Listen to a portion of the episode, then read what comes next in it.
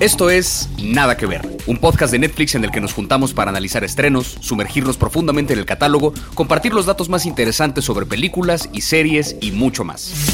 Yo soy Plaqueta y en la categoría de verlo nuevamente en mi perfil vas a encontrar Crazy Ex Girlfriend, que la veo siempre en un loop porque me gusta pensar que cualquier situación de la vida tiene potencial para ser un musical. Yo soy Javier Barreche y en mi sección de ver nuevamente en Netflix me aparece The Good Place porque esa serie es mi lugar seguro.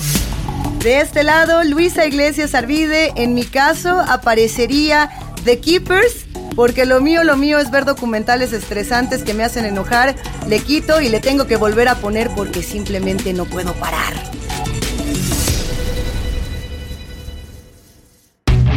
Nah, eso no, no puede ser cierto. A ver, ¿leíste bien la descripción? ¿Qué es eso de los tigres? La música, el brazo del otro chavo, la doñita de las flores, el marido desaparecido. No, no, no, güey. Esto tiene que estar guionado. Déjame checar a ver si no es un falso documental o algo así, porque yo tampoco me la creo. No me la creo. Así es, amigos. Ustedes están viendo Tiger King. Un documental de Netflix con puros hechos reales, relatados por sus protagonistas, que ahora tendrá una segunda temporada. No es la única historia verídica tan fascinante que casi ni te la crees. Por ahí va este nuevo episodio de Nada que ver. Absurdo, pero real.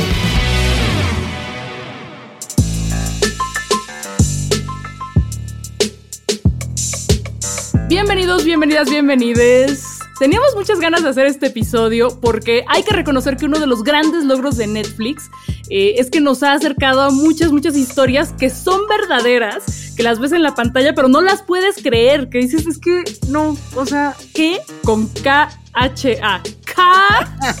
pero pues ahí te las estás devorando dato a dato como si fueran la mejor novela de suspenso o de comedia o de ambas jamás escrita. Y de este tipo de historias hay muchísimas, pero sin duda Tiger King es de las más populares, quizás incluso la más popular. Se convirtió en un fenómeno mundial. Joe Exotic fue uno de los personajes más pintorescos, por decirlo de algún modo, de 2020 y de por sí 2020 fue un año peculiar. Joe Exotic, un personajazo polémico, lleno de controversias y llega, sí, con una segunda temporada. En su momento, de verdad, muchos no imaginábamos que esto iba a suceder, ya es una realidad y vamos a estar hablando de Joe Exotic, de Carol Baskin, de todos estos personajes que tienen esta fascinación felina, pero también vamos a entrarle a otros títulos, La Isla de la Coca, la leyenda de la Isla de la Coca, toda una locura. El Fire Festival, uno de los mayores fracasos en la industria de la música, si no es que el mayor, porque es un festival que de entrada nunca sucedió. Pero a ver, sin adelantarles demasiado, vamos entrándole. ¿Qué? ¿Hablamos de los Tigres o cómo le entramos? ¿Qué, ¿Cuál deciden? ¿Por cuál nos vamos primero? Vámonos con Tiger King, el fenómeno de la pandemia, que fue algo que, que, creo que nos ayudó en estos momentos tan difíciles de encierro. No sé ustedes, pero para mí sí, maratonear una serie que cada episodio me dejaba perpleja, no podía creerlo, eh, cada vez los personajes iban haciendo más complejos, más inverosímiles, más horribles, qué personas tan horribles, la serie más gringa que he visto en mi vida, eh, y por supuesto, los gatitos los gatitos. Por cierto, yo les quiero contar que en 2018, cuando yo ni me imaginaba que iba a existir Tiger King, fui a Big Cat Rescue en Tampa, Florida, al parque de Carol Baskin, porque pues no hay mucho, no hay muchas cosas, no hay muchas cosas que hacer en Tampa, la verdad. La verdad es que hay comida. ¿Conociste a Carol Baskin? No, no estaba. No, no estaba. Estaban ahí como los ah, vetados. A ver, pero ¿qué querías conocer? ¿Querías conocer a los tigres? ¿O querías conocer a Carol Baskin? No, pues Carol Baskin, todavía no era nadie en el mundo del entretenimiento. ¿No? Eh, y pues la verdad es que fue una muy buena experiencia porque a diferencia de otros parques que son como, como, lo de los otros güeyes, que claramente hay explotación animal o que son eh, nada más la fachada del rescate, pero que en realidad son criaderos, pues sí son muy responsables en el manejo, o pues yo con mi sabiduría de comunicóloga, que pues no es mucha, pero parece que, que sí son bastante responsables en el manejo de los animales, no los puedes tocar, nadie los puede tocar, eh, y pues sí hacen una chamba, a mi parecer, bastante chida en el rescate de estos animalitos. Pero eso es, ya que salió la serie fue como de, güey, yo fui, yo estuve ahí. Quizá Carol Baskin estaba en una oficina cerca de mí. Es polémico, ¿no? E, es polémico porque este, este documental en particular, esta serie, generó toda clase de opiniones, querida Plaqueta, con respecto a cómo se debe eh, proteger a, estas especies, a estos grandes felinos, ¿no? Los big cats, como le dicen en este documental. Para tratar de hacer un brevísimo resumen y que le entremos juntas y juntos a esta historia, eh, tenemos dos personajes que van a ser el eje central de la historia y tenemos otros muchos más. ¿eh?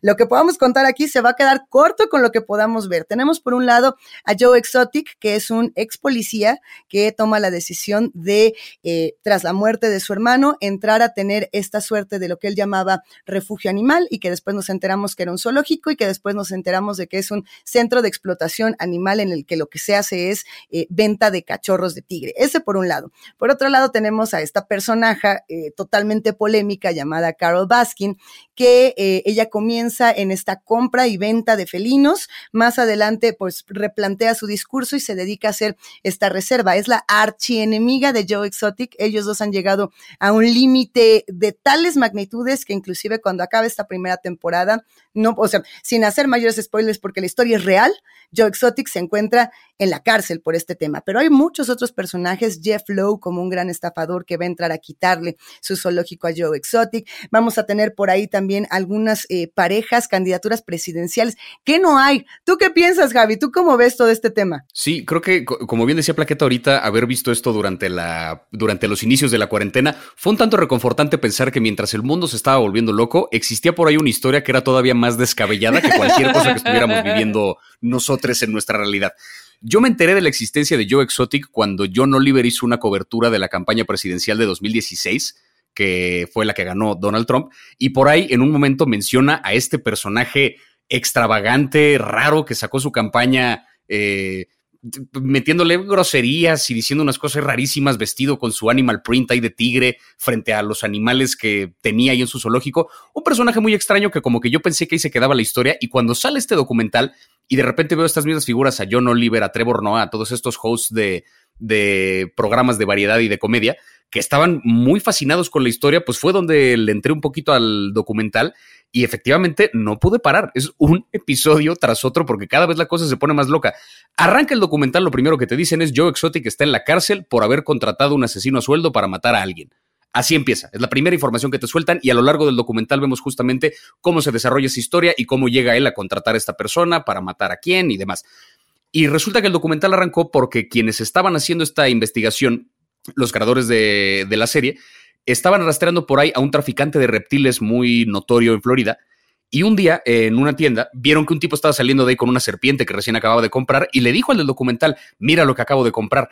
Abre la puerta de su camioneta y en la parte de atrás, en una jaula, tenía a un leopardo de las nieves, que es como, estamos a no sé cuántos grados de temperatura aquí en Florida. ¿Este animal está bien ahí atrás? Sí, sí, no hay bronca. Como nació en Florida ya se adaptó. ¿Cómo, que este animal nació en Florida? ¿Qué, ¿Qué, hace este, este animal exótico, este felino que claramente pertenece a otro ecosistema en medio de Florida en la camioneta de un desconocido? Resulta que en Florida existe todo este negocio de trata de animales, en particular de, de Big Cats, ¿no? Como bien les llaman durante la serie y ahí es donde dan con Joe Exotic y platican los creadores del documental que una de las grandes ventajas que tuvieron al hacerlo es que las personas que están involucradas en este mundo son de una egolatría y de un narcisismo y de un miren cuántos animales poseo que les dieron información de sobra. O sea, no hizo falta rascarle demasiado para que todos contaran la historia completa, porque tanto Joe Exotic como Carol Baskin, como todas estas personas, tenían unas ganas de hablar de todos los animales que tienen, que la información sale solita y la historia se vuelve de verdad una locura. Hay una fascinación natural entre los humanos por los gatotes, pues porque son estos animalotes poderosos, ágiles, hermosos. Eh, y pues por eso no es de extrañarse que estas personas eh, en particular, pero que haya toda una industria de trata, explotación y crianza de, estos animales detrás, eh, y que no es casualidad que, por ejemplo, los narcos sean grandes clientes de tener animalitos de estos en su casa. Eh, hay un libro súper bueno que se llama Fears, la historia del print de leopardo, de una chava que se llama Joe Weldon, donde habla de por qué nos encanta usar animal print como para emular este poder y para ver si nos quedamos con un poquito de la fuerza de estos animales. Tampoco es casualidad que a estas personas les encante usar animal print, que muy buenos vestuarios, muy buenos vestuarios de la serie. Eh, de hecho, perdón por la frivolidad, pero me chocó que no hubiera fiestas de Halloween en 2020 porque hubiéramos visto muchos disfraces de Tiger King. Bueno, que ahorita que estabas mencionando lo del animal print y esta vestimenta, esto me recuerda mucho a uno de los personajes que también está contando su propia historia, que es el Doc, Doc Antle, que es dueño de otro, otro, digamos, eh, refugio animal, entre comillas, o de otro, eh, ¿cómo lo llamaríamos? Porque él no lo llama zoológico, él dice, esta es una reserva de tigres, la más grande, la más bella. Él es este hombre eh, rubio que viaja en su jeep y que atraviesa y que además tiene un montón de mujeres, todas vestidas en animal print, todas atendiendo 24 horas al día a estos tigres. Y, parte de esa historia creo que es algo que a mí me llamó mucho la atención y que siento que une a todos los personajes, que une sobre todo a estos líderes, ¿no? Como Joe Exotic, como Carol Baskin, eh, como Jeff Lowe, inclusive, y también a Doc es esta necesidad de poder y la manipulación que hacemos a través de los felinos, ¿no? Eh, las mujeres que viven en esta casa, una de ellas dice, a ver, todas tuvimos relaciones sexuales con esta, esta persona, inclusive cuando éramos menores, ¿no? Y, lo dicen, es un mecanismo de control y de explotación, porque te hacen sentir que tu vida es, eh, está totalmente supeditada a la vida del tigre. Nosotras dependemos eh, totalmente de estos animales, tenemos que cuidar los 365 días del año, sin vacaciones, ¿no? Pero, pero ese mismo mecanismo, por ejemplo, de control, es el mismo mecanismo que usa Joe Exotic con los marginados que llegan a Oklahoma, y él les dice, yo te voy a dar una segunda oportunidad, a trabajar aquí a mi, a mi zoológico, yo te echo la mano, yo te hago el paro y de pronto nos damos cuenta de que es un lugar donde hay muchas drogas, muchas armas y también mucha manipulación y mucho control.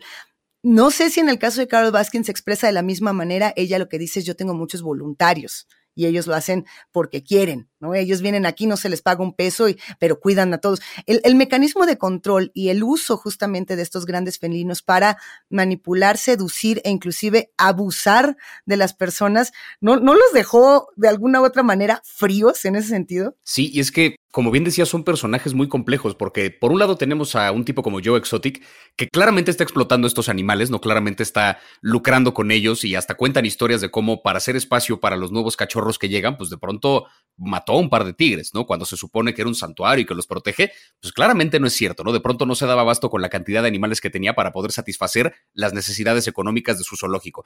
Por otro lado tenemos a Carol Baskin, que, que alega que tiene un refugio de animales, que este sí es un santuario donde los cuida y donde los protege pero de pronto ponían que las jaulas en las que ella tenía estos tigres, pues eran más pequeñas que las que Joe Exotic utilizaba. De pronto sale esta historia que es el origen de esta gran enemistad entre Joe Exotic y Carol Baskin.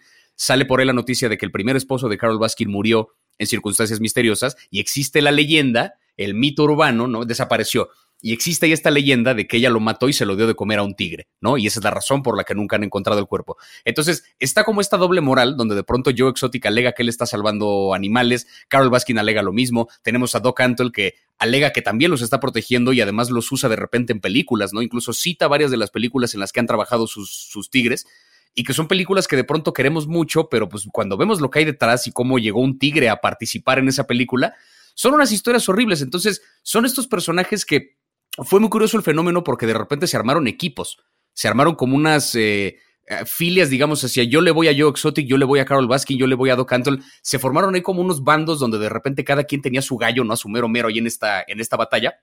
Y que es un poco lo que, eh, lo que empieza a explorar, sin spoiler gran cosa, esta nueva temporada, que es justamente cómo estos equipos de pronto favorecían más a uno que a otro sin spoiler gran cosa, arranca esta historia contándonos justamente que Joe Exotic de pronto se hizo de un fandom gigantesco a nivel mundial, gente disfrazándose de él, emulando sus videos, este, sus canciones, y que el odio que empezaba a recibir Carol Baskin era brutal, amenazas de muerte, eh, correos de odio, cuando la realidad es que ella está tan involucrada en esta historia como Joe Exotic, quizá Joe Exotic incluso un poco más. Entonces ahí te habla también de una doble moral de parte de quienes apoyamos o no a estas figuras, porque lo cierto es que todos son personajes, para mi parecer, detestables. Todos. Todos y cada uno de ese documental, y por eso me fascinó. Totalmente, totalmente, pero pues hay que acordarnos de la presunción de inocencia. Y en efecto, Carol Baskin, pues no es la persona más simpática del mundo, pues como que no la invitarías a tu casa, seguramente, no sería tu amiga. Pero pues, si nos vamos a posicionar políticamente, yo sería Team Carol, no solamente porque fui a su parque y vi a los animalitos, que estaban bastante bien. no, no, sino porque pues, pues digo, ahí, voy con mi, con lo que siempre digo, pero pues claramente hay mucha misoginia detrás de este odio que se ha generado. Eh, Así es. Y que se generó pues desde antes, desde, desde los, el show de YouTube que tenía Joe Exotic, que básicamente se dedicaba a bulear constantemente y a hacer amenazas y a, a hacer cosas muy grotescas en contra de Carol Baskin. Y que ahora ese odio ha alcanzado proporciones insospechadas. Entonces, Amigas no, pero vamos a pensar en la presunción de inocencia, Carol. Sí, mira, ahí justamente entrando en esta segunda temporada, que ya tendremos tiempo, ya tendremos tiempo para platicarla con gusto llama muchísimo la atención esta simpatía desmedida que se tiene por Joe Exotic. Creo que este documental omite mucho de esa eh, realidad porque no formaba parte, ¿no? De lo que se estaba contando en esta historia, ¿no? Pero mucho se ha hablado de este pasado de Joe Exotic como ex policía e inclusive se mencionaba mucho, digamos, en este detrás de cámara, que muchas de las personas que trabajaron en la realización de este documental junto con Eric Good se sentían muy incómodas por los, los comentarios racistas que Joe Exotic eh, constantemente compartía y que decían, a ver, ¿qué está pasando allí? Finalmente, no era el, discurso en este documental porque se estaba explorando otro tipo de fascinaciones y otro tipo de, inquietudes. Y en el tema con Carol Baskin, eh, desde la primera temporada, creo que fuimos varios los que decíamos así como, oye, pero es que de nueva cuenta, y como tú lo decías en otro episodio, Plaqueta, a ver, si fuera un vato el que está haciendo estas cosas, toda la, la ex esposa y las ex amigas y la ex asistente todo el mundo lo defendería eh, como están defendiendo al, al, esposo, en este caso, hubieran defendido a Carol Baskin o la hubieran eh, dilapidado de esa manera si fuera un varón. Es decir, siento que sí hay una, una misoginia durísima hacia esta mujer por el simple hecho de de preservar el estereotipo de eh, si tu esposo desaparece es porque seguro tú lo mataste, chava, porque querías la lana, ¿no? Y ese es un estereotipo del cual no sé cómo nos vamos a librar, porque no sabemos tampoco si sí lo hizo o si no lo hizo. También es fascinante entrarle a, a esta historia en ese sentido. Yo no me declaro team nadie. No hay, no hay, manera de declararse Team Nadie, pero si tuviera que elegir a un personaje que me gustaría explorar hacia adelante, sería el realizador de los reality shows, que me parece que tiene historias muy raras que contar y que seguramente en ese material que perdió en un incendio que ocurre misteriosamente en el rancho en Oklahoma de, Joe Exotic, seguramente en esos materiales nos hubiéramos encontrado con muchas verdades que ahora por el momento siguen pendientes. Yo no puedo con el hecho de que Joe Exotic haya lanzado una verdadera campaña presidencial. O sea, que en medio de este documental aparezca como él era uno de los contendientes ahí a la, a la presidencia de Estados Unidos o sea, estamos hablando de las elecciones de Donald Trump contra Hillary Clinton, eh, elecciones que por sí solas ya fueron bastante polémicas. Súmale una figura como Joe Exotic, que no terminó, eh, ¿cómo decirlo? No siguió con esa campaña porque pues, no consiguió los votos, evidentemente, para volverse como el candidato oficial de nada, pero sí se postuló como gobernador y obtuvo, que fue más del 18% de los votos, 18.7% de los votos. El 18.7% de su población votó por este sujeto para gobernador. ¿Qué? ¿Qué? Habla mucho de la banda. ¿En qué mundo vivimos? Bueno, tuvimos a Alfredo Adame de candidato para diputado, así que no sé, no lo sé. a mí me pareció increíble que Joe Exotic también intentara una carrera como cantante de country con esos videos completamente así extravagantes, rarísimos esos hay que verlos. Y también cuando ya no les alcanzaba la lana para alimentar a los gatitos, pues carne echada a perder del súper. O sea, ni siquiera carne, carne, sino pues como salchichas y carnes frías ahí procesadas. ¡ay, qué triste! Bueno, no, no. Tiene que ver Tiger King por si se lo perdieron en su momento pandémico, pero ¿qué les parece si pasamos a otro caso de absurdo pero real? Que fue el Fire Festival el fail más grande de las redes sociales y del mundo del entretenimiento. Un festival que en 2017 ocurrió o no ocurrió. ¿Qué fue eso? ¿Qué fue ese fiasco? ¿Qué pasó o no pasó? Hubo, hubo un sándwich feo con tantita lechuga y una tristísima rebanada de queso. Una tristísima rebanada de tragedia. Yo quería sumar a esto que tengo la impresión de que esta es una de esas historias donde sabes que todo se podía prevenir, donde tienes ejemplos previos de cosas que ocurrieron en, en, en, este, digamos, en estas últimas décadas, ni siquiera tenemos que irnos tan lejos, que, que todos sabíamos que algo así podía ocurrir y que aún así se dejó así de échese, usted dele, ¿no? Tenemos el antecedente hablando de festivales eh, que no han salido, tenemos todo el antecedente de Woodstock 99 y un poco partíamos de esa idea de cómo los grandes festivales en Estados Unidos y en el mundo tuvieron que recuperar la confianza de los espectadores eh, para llegar justamente a estos últimos años donde hemos visto que, bueno, pues inclusive los carteles de los festivales se venden antes de que sepamos siquiera quién va a tocar allí. En ese contexto cae la historia del Fire Festival donde un personaje como Billy McFarland tiene una idea mágica Ahí díganme ustedes cómo Él tiene la mágica idea de que pues va con su amigo Yarrul acá, bien raperos, bien, bien, este, somos lo máximo. Vamos en un avión privado y nos topamos con una isla. Y entonces dice Billy, ¿qué onda? ¿La compramos? Era la isla de Pablo Escobar. Y el otro dice, dale, la compramos y hacemos un festival con 10 mil personas. ¿Por qué no? ¿Sabemos hacer festivales? No, eh, vamos a contratar gente. Evidentemente todo iba a salir mal y todo lo que pudo salir mal salió peor, Javi. Sí, justamente el, el, contraste que hay entre la campaña en redes sociales más exitosa de toda la historia contra la producción más pinche jamás, que, jamás existió de un festival.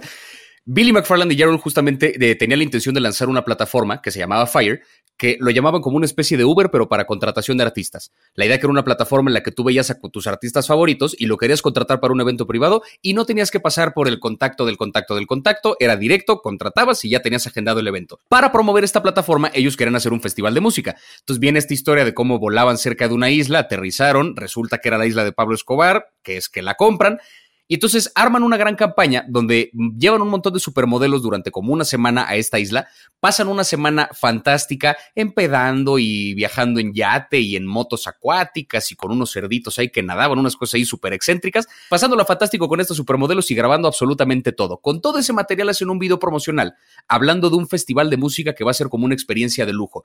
Lanzan este video al mismo tiempo que le piden a miles de influencers en el planeta y a estos supermodelos que publiquen todos el mismo día a la misma hora un cuadrito naranja en sus redes, nada más poniendo hashtag Fire Festival. Obviamente todos los seguidores de estas personas, que son millones en todo el mundo, pues ven su feed con puros cuadritos naranjas y ¿qué es el Fire Festival? ¿Qué es el Fire Festival? Sale de pronto este video promocional con supermodelos en yate y una isla paradisíaca cerca de las Bahamas. Todo mundo evidentemente quería formar parte de esta experiencia. En menos de dos días habían vendido el 95% de los boletos. Fantástica estrategia de marketing. El pedo ahora era armar el festival y no tenían nada. Ni tenían bien la ubicación, ni tenían los baños, ni tenían la comida, ni tenían a los músicos, ni tenían escenario, no tenían nada. Y la historia del documental cuenta justamente todas las catástrofes de producción que sucedieron hasta que llegó el día del festival que fue todo un evento en redes. No tenían tiempo, no tenían nada de tiempo y se aventaron a, armarlo y fue por la soberbia de Billy McFarland, porque todos los colaboradores, todas las personas contratadas le decían, güey, no lo vas a lograr, no hay manera en el universo ni con todo el varo, ni con, no cabe la gente, no hay la infraestructura y no la podemos crear. Tienes que cancelar esto, tienes que reducir el número de personas que asistan. Y el güey, no, no, estamos eh, como con esta narrativa de, no, el éxito y las soluciones, no, tenemos que resolver porque somos una compañía positiva y nada, nada, nada. Y ahora el fenómeno en redes fue tan grande porque, pues, fue muy satisfactorio ver a toda esta gente que se había gastado miles y miles de dólares en asistir a este festival paradisiaco que prometía ser genial, estar de pronto encerrados en una situación como de Lord of the Flies. Esto lo analiza muy chido ContraPoint, que es esta filósofa, divulgadora de la filosofía, Natalie Wynn, que tiene un canal de YouTube muy chido, que les recomiendo, sobre todo si quieren estudiar filosofía, sí se pueden convertir en youtubers y hacer cultura pop. Bueno, ella analiza en, este video dedicado a la envidia por qué nos dio tanto gusto ver estas personas comiendo el sándwich más horrible del universo. Yo creo que inclusive ahí hay un, hay una polémica muy interesante de, sobre quiénes fueron los usuarios que asistieron al Fire Festival o quiénes compraron el boleto, inclusive aquellos que no pudieron ir, porque cuando empezaron a ver esta catástrofe, muchas personas ya ni siquiera viajaron, ¿no? Ya ni siquiera llegaron a las Bahamas donde este supuesto festival iba a ocurrir. Eh, a ver, vamos a poner un ejemplo. Este abono costaba entre 400 y 200 mil euros, ¿no? Eh, eran dos fines de semana de glamping, donde iban a estar echando eh, la felicidad, el traguito y, y, además el cotorreo privado con modelos como, en teoría, Bella Hadid o Hailey Baldwin, ¿no? Esa era más o menos la idea, que iban a poder ver a Disclosure, que iban a poder ver a Blink 182. Eh, aquí hay una polémica que me parece dura, pero creo que se tiene que abordar. A ver, el, regalo, el regalo del influencer es la deuda del usuario. A, todos los influencers que se les invitó a, a este festival se les regalaron los boletos y se les ofreció, por supuesto, estancia gratuita y se les ofreció que con que ellos difundieran y compartieran esta falsa idea de vida, que en muchos casos sucede, pues todo esto iba a llegar gratis, mientras que muchas personas, notoriamente, inclusive algunos de los endeudados que participaron en este documental, pues tú podías notar que no tenían ese poder adquisitivo y que, y que se endeudaron de por vida con tal, con tal de poder aspirar a esa clase alta a la que nunca van a pertenecer, ¿no? Es como, deseo tanto estar ahí, tanto que me voy a gastar toda mi lana. Y, y, mientras vemos a un par de influencers que están en un barco y dicen, ay, no, yo ya vi causa en la isla, yo como que no me bajo, ¿no? Ellos venían en, ellos venían en su onda, ellos venían con su lana. Fueron usuarios de a pie los que se quedaron varados allí, ¿no? Que es un poco también como este fenómeno de Woodstock 99,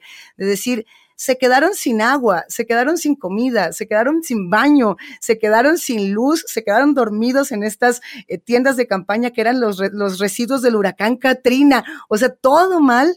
Y, y este libro, ¿no? El, el masa y poder de, de Elías Canetti, decía, ¿no? Como cuando la masa pierde todo control a su alrededor, cuando la masa se vuelve masa, va a tratar de, doblegar y de, y de, retar y de, construir al establishment, al Estado, todas las reglas. Y de pronto vemos a toda esta gente que no importa si son eh, los hippies de Woodstock 99 o los new metaleros de Woodstock 99 o si son los riquillos, ¿no? De, de Fire Festival, valiendo cacahuate, así durísimo. Sí, y aparte, este paralelo que ponen con Woodstock, que mencionan en el mismo documental, es interesante porque dicen, ok, en Woodstock nadie habla de eh, la falta de agua, de la falta de comida, de las muertes por sobredosis, hablan de lo legendario que fue este festival, donde se presentaron estos músicos importantísimos y de la cantidad de gente que fue. Pensaron en algún momento, igual y el Fire Festival sobrevive a la historia de la misma manera. ¿No? La gran diferencia es que aquí estamos hablando de un festival que existió en medio de la cultura del influencismo, justamente, ¿no? Y de todas esas figuras que promocionaron el festival y que lo estuvieron promoviendo, y de un montón de usuarios que fueron, que lo cierto es que algunos se habrán endeudado, pero también había un montón de usuarios que pues eran de gran poder adquisitivo, no gente muy adinerada.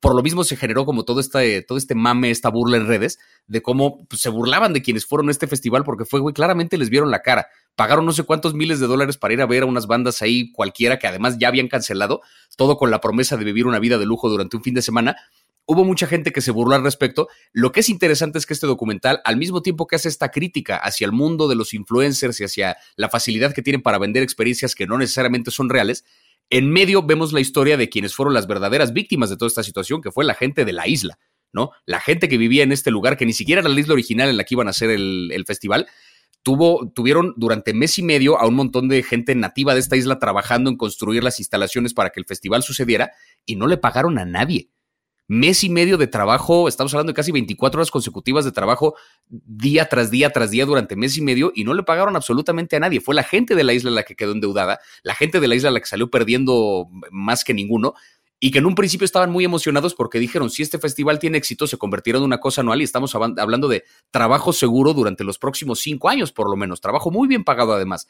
Y no sucedió nada, ¿no? nos muestran el documental entrevistas con gente que sigue a la fecha debiéndole dinero a sus trabajadores, porque pues fue la gente que realmente sufrió, todo por el capricho de un tipo como Billy McFarland, que e, e, es increíble cómo el güey no quiso participar del documental y aún así hay tanto material de él hablando sus mamadas que parecería que lo contrataron el documental para contar la historia.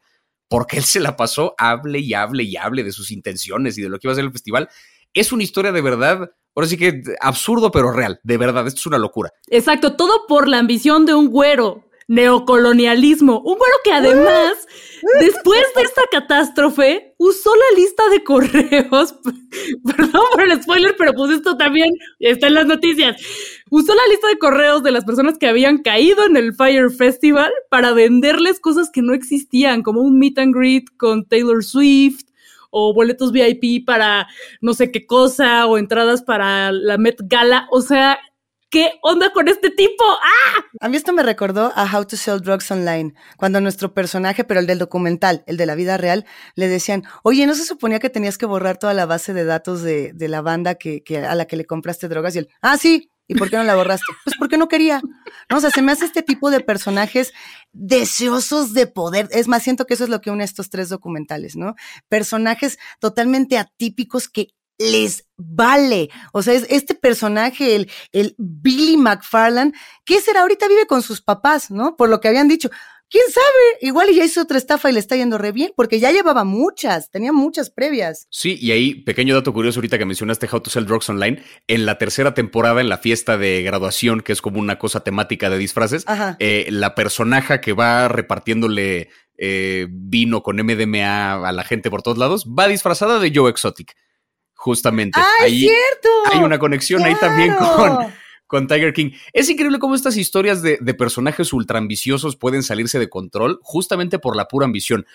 Quiero pasar ahora sí a, que hablemos de esta que a mí me voló la cabeza. Llevo toda la semana pensando en este documental. Cuéntala, Javi, cuéntala. La leyenda de la isla de Coca, una cosa que de verdad, o sea, es un documental, pero apenas, porque está como en un terreno ya ambiguo entre el documental y la ficción.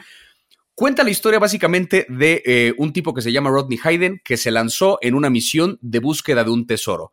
¿De qué se trataba este tesoro? Pues aparentemente uno de sus vecinos en Florida cuenta que hace como 15 o 20 años eh, se encontró, cuando estaba en una isla cerca de Puerto Rico, una maleta llena de cocaína en el mar. Una maleta con 32 kilos de cocaína y perfectamente protegida y flotando en el agua. La encontró, no supo qué hacer con ella y la enterró en alguna parte de esta isla que se llama Culebra, cerca de Puerto Rico. Años más tarde, Rodney Hayden, que es un tipo que lo perdió todo en la recesión de 2008, pues queriendo recuperar un poco de la vida, de dinero y vida fantástica que tenía con su familia, escucha esta historia y se le mete en la cabeza y no se la saca y no se la saca y aparecen una bola de personajes que como que lo empiezan a empujar un poquito a, güey, ¿y si te lanzas a buscar la maleta? Y este documental cuenta la historia de cómo Rodney Hayden, un hombre de familia como cualquier otro, un tipo que vivía en Florida y clase media, se lanza en una misión a buscar esta maleta llena de cocaína en Puerto Rico con la intención de traerla a Estados Unidos, venderla y recuperar el dinero que perdió en la recesión. Y esto es un documental. ¿Qué?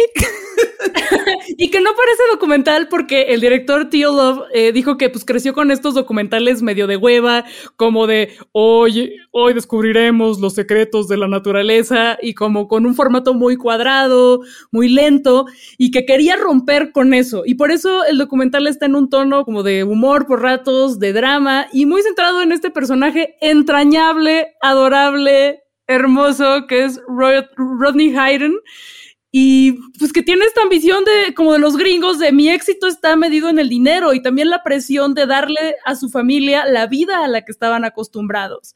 Y como esta sensación de, pues la tengo que hacer de una forma u otra, aunque esté haciendo algo ilegal, pero pues de todas formas, pues la coca estaba, pues de todas formas yo no voy a estar tan involucrado. Y después vemos que los verdaderos villanos son la policía. Amiguitos, amiguitas, no confíen en la policía. ¿Qué? antes de llegar a que la policía, a que, a, que, a que la policía en algunas ocasiones son los malos malísimos, no quiero decir que siempre, pero pues en este caso sí, pero a ver, eh, antes de llegar a ello, creo que algo de esta historia que, que a muchos nos puede llegar a, la fibra y que nos puede hacer identificarnos, es reflexionar justo el momento en el que está ocurriendo o de dónde parte esta historia, que es la gran recesión de 2008, ¿no? Esta crisis económica brutal en Estados Unidos que dejó a cientos de miles de personas sin casa, por ejemplo, porque se debe toda una crisis hipotecaria en la que muchas personas tuvieron que dejar sus hogares, muchas personas tuvieron que dejar a sus familias, muchas personas se quedaron sin nada, tal cual como el caso de Rodney, ¿no? Se quedan sin nada. Y yo me quedé pensando en cuántas historias como esa surgieron en Estados Unidos en ese momento. Y en el tino que tuvo la dirección de, este proyecto de decir, vamos a hacerlo como una suerte de ficción porque es tan dolorosa la realidad, es tan fuerte lo que pasó en Estados Unidos que si no nos reímos, pues nada más nos queda llorar y enojarnos y no hay ni siquiera quien reclamar, porque los efectos de esa crisis en Estados Unidos continúan hasta el día de hoy. O sea, si pensamos en la realidad estadounidense en el 2021, con todo el tema de las hipotecas, con todo el tema del desempleo que se está viviendo debido a la pandemia, mucha gente en este momento yo creo que está temblando exactamente igual. Y puedo asegurar que muchos voltean y dicen, yo quiero ser como Rodney Hayden, yo quiero tener una historia fabulosa, quiero ser como él y quiero además que cuando se lo cuente a todo el mundo, no haya esta, esta moral, eh, no, no es un documental moralino, no es un documental como muy de decir, sí te entiendo. Es más, es documental abrazo, ¿no? De que acaba y dices, véngase para acá, mano, todo está bien, es una gran historia. Sí, y, y, justo la diferencia que tiene con las otras dos historias es que aquí el personaje eje de este documental sí es entrañable. O sea, a Rodney Hayden sí te dan ganas de abrazarlo porque dices, pobre vato, güey. O sea, la circunstancia que le tocó vivir, el tipo se armó su negocio por sus propios méritos, con su trabajo, con su esfuerzo, y de repente, y era un negocio de construcción. Y en 2008, pues llega la recesión, además que tenía que ver con esta crisis hipotecaria, pues lo pierde todo. ¿Quién va a andar construyendo casas en qué, en qué economía? Lo pierde todo y es justamente que se lanza en esta aventura. En algún momento, eh, uno de los jueces que participó en toda esta historia dice que este caso le recordó a una combinación de Walter Mitty y Breaking Bad. Y no encuentro definición más precisa de lo que ocurre en esta historia. Curioso además que mencione Breaking Bad porque justo pensando en fechas, Breaking Bad la primera temporada salió en 2008 justamente en este periodo post-crisis. Estamos hablando de una figura que precisamente, pues un tipo económicamente imposibilitado que se lanza a una vida de crimen con tal de, de trascender y de conseguir ese sueño americano que de pronto para mucha gente ya no es una posibilidad, ¿no? Y, lo, y bien lo plantea otro personaje que aparece en el documental, que es este Andy, ¿no? Este, este personaje que también es muy divertido, eh, platica que Rodney tenía la costumbre de recoger gente en la calle que tenía problemas de drogas y uno de tantos fue Andy. Y fue a Andy es al que le platica la historia de la maleta de cocaína que encontró no sé quién. Andy es el que conecta a Rodney con un pandillero que es el que eventualmente lo lleva a ejecutar este plan. Y Andy en algún momento pregunta, si tú supieras dónde está enterrado un tesoro de dos millones de dólares, ¿no irías a buscarlo? Y esa es la gran pregunta que, que, que, a partir de la cual se mueve este documental. En un momento incluso lanzan las coordenadas específicas de dónde se supone que está enterrada la maleta, como medio incitando ahí, medio en broma, medio no al público, así quieren ir a buscarlas. Las anoté, las voy a decir, porque no, por si alguien está escuchando a ver, esto. Va, va, va. 18.308281 grados norte, menos 65.282656 grados oeste. Aquí a la Coordenadas vuelta. exactas de donde se supone que está esta maleta enterrada. ¿Está? ¿No está? ¿Quién sabe? No lo sé. Ah, maravilla. Oigan, yo no sé cuántas historias eh, hemos conocido justamente de la búsqueda del tesoro. Creo que estamos rodeados de ellas en la literatura y en el cine. Y, y, y, donde el tesoro es cocaína también tenemos. No sé si recuerdan esta película de Tony Scott que se llama eh, True Romance. Uh, no sé cómo, cómo le pusieron en México o en Latinoamérica, pero creo que era algo así como el verdadero romance o la verdadera aventura. Es una película de Tony Scott que tiene guion de Quentin Tarantino y que habla de la historia de Christian Slater y Patricia Arquette que se enamoran y entonces Christian Slater le dice, yo te voy a salvar muchachona, véngase para acá, ¿no? Y, se la lleva y cuando llegan y hay un tiroteo y está Gary Oldman y para qué les hago muchas bolas, resulta que abren una maleta y tienen kilos y kilos y kilos de coca y ya no saben qué hacer con ello, ¿no? Y se quedan como de, ah, pensé que era la maleta con tu ropa y resulta que no, que son kilos de coca, ¿no? Y entonces la pregunta que, que me deja este documental, como se la ha dejado a muchas otras personas, la búsqueda de estos tesoros es, ¿y cuando lo tienes qué? O sea, te encuentras con el tesoro que, que te dice Rodney Hayden, luego ¿qué haces? O sea, ¿cuál sería el plan a seguir si uno realmente llegase a estos hallazgos? Si uno realmente como, como un usuario pudiese llegar. Yo creo que esa es otra de las preguntas que divierten mucho al espectador, ¿no? Si yo me lo encontrara, si yo llegara a esto, ¿qué haría? No, pues en México te haces güey, porque si no te, te, metes en una tragedia ahí como de, de, Amate Escalante, que también hay una película de Amate Escalante que, que sigue, pero esta es una mega tragedia. Depende del lugar en el que estés, yo diría.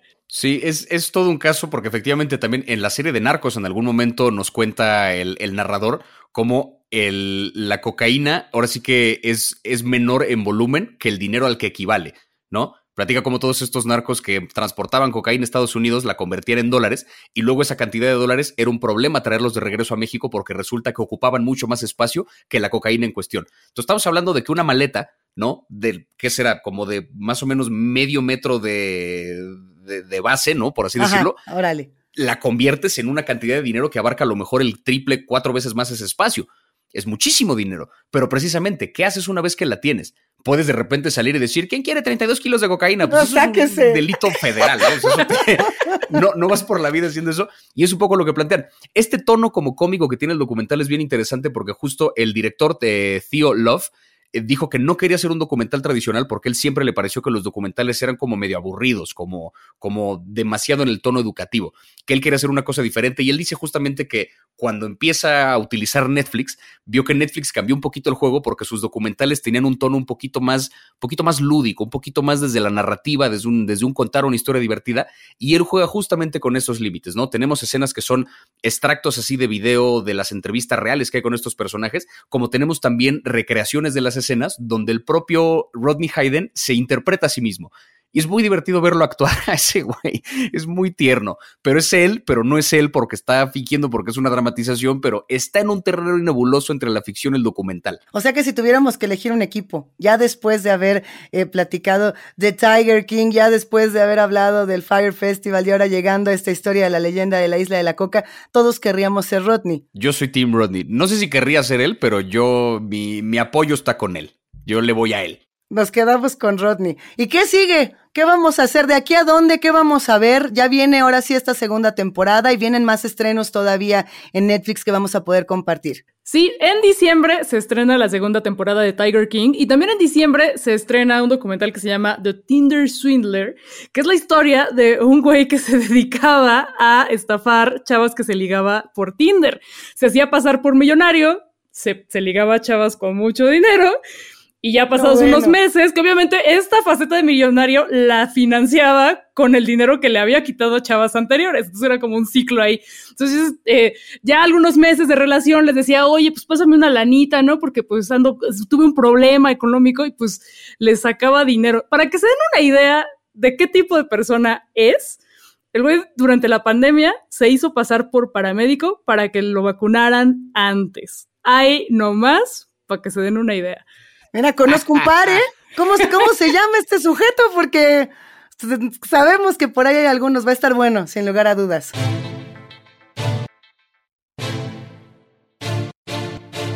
Se terminó este capítulo y yo me muero de ganas porque llegue ya la segunda temporada de Tiger King. Pero mientras, si quieren, podemos comentar todas las series y documentales de los que hablamos hoy. Me pueden buscar en arroba plaqueta en Instagram. Lo bueno es que en lo que esperamos el regreso de Tiger King tenemos muchísimo más contenido que ver, como creo que ya lo demostramos. Eh, pueden irnos contando en nuestras redes qué descubrieron gracias a este podcast. A mí me encuentran en Instagram como arroba Javier y síganos además en Spotify, Apple Podcast o cualquier app que utilice para escuchar podcast. No se les olvide darnos mucho amor, compartirlo y escucharlo muchas veces. Y por lo pronto nos despedimos. A mí me encuentran en Twitter como arroba Luisa la No estoy en otro lado porque ya vi el dilema de las redes sociales. Lo pueden ver en Netflix, pero ya, nos vamos. Nosotras, nosotros somos Plaqueta, Javier y Luisa. Y esto fue Nada que Ver, un podcast de Netflix producido por el equipo de Posta. Gracias por escucharnos. Bye.